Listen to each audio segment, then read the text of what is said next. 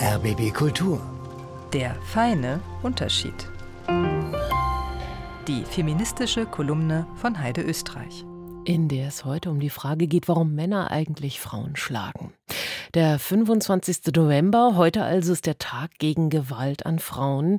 Ja, die Fälle häuslicher Gewalt, die sind laut neuesten Zahlen weiter gestiegen. Die Ampelkoalition will, so zeigt der Koalitionsvertrag, den Schutz der Frauen tatsächlich verbessern, zum Beispiel indem der Bund bei der Finanzierung der Frauenhäuser mithilft.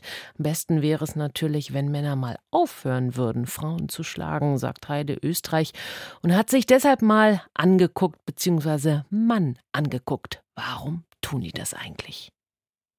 Warum schlagen Männer Frauen? Naja, kann ja jeder an sich selbst ganz gut sehen. Aus Wut natürlich. Reden hat nicht geholfen, gemeint werden auch nicht. Anbrüllen hat man auch schon ausprobiert, dann fährt es einem halt in die Glieder.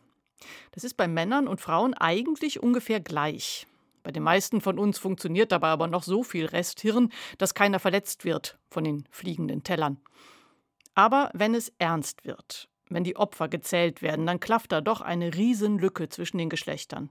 Gerade gab es neue Zahlen vom BKA und das Verhältnis hat sich nicht verändert. 80 Prozent der verprügelten Menschen in unseren Häusern sind Frauen.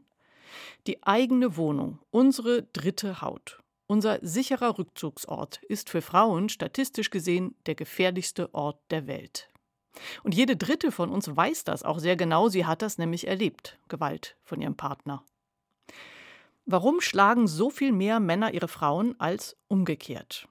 Psychologen betonen dann, dass natürlich jeder seine eigene Geschichte hat, doch es gibt da so eine Zusammensetzung, die taucht in den verschiedensten Varianten immer wieder auf. Eine sehr konstante Zutat, wer Gewalt erfahren hat, übt schneller Gewalt aus. Und wenn man da mal in die Fachstudie des Familienministeriums schaut, dann wird einem schnell klar, mit Gewaltlektionen kennen die Jungs sich besser aus. Viel mehr Jungen als Mädchen werden schon als Kinder geschlagen, in der Familie und auch in der Schule. Fast viermal so viele männliche Jugendliche wie weibliche erfahren Gewaltkriminalität auf der Straße. Wer dann noch bei der Bundeswehr landet, kann da die nächsten Demütigungen einsammeln. Und jetzt kommt eine weitere Zutat, die oft Teil der Mixtur ist. Das Frauenopfer werden ist in unserer Gesellschaft zumindest erzählbar, mit vielen Problemen und Einschränkungen. Aber die gedemütigten und geschlagenen Männer sind auf Schritt und Tritt mit unserem Ideal des taffen, coolen Typen konfrontiert, der alles im Griff hat. Ihre Erfahrung völliger Entwertung müssen sie schnellstmöglich verdrängen.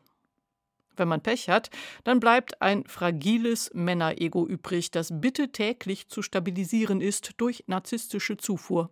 Du bist so toll und liebenswert. Für diese emotionale Versorgung ist dann oft die Partnerin zuständig. Blöd nur, wenn die eigentlich gerade was anderes vorhat. Dann kommt sie, die Wut. Patriarchale Kontrollgewalt nennt die Forschung diese besondere Gewaltform von Männern, deren Frauen nicht so funktionieren, wie sie sich das gerade vorgestellt haben. Drohen sie gar zu gehen, dann herrscht Alarmstufe Rot. Wenn man diese Zusammenhänge berücksichtigen würde, dann könnte man noch etwas anderes machen, als geschlagene Frauen zu unterstützen. Man könnte verhindern, dass Frauen überhaupt geschlagen werden. Es gibt Projekte, die mit Tätern arbeiten, sehr erfolgreich sogar, aber das sind viel zu wenige. Ein einziges ist es etwa in Berlin. Da fällt mir ein, der Berliner Koalitionsvertrag ist ja noch nicht geschrieben. Da hätte ich noch einen Vorschlag. Der feine Unterschied von Heide Österreich auf RBB Kultur.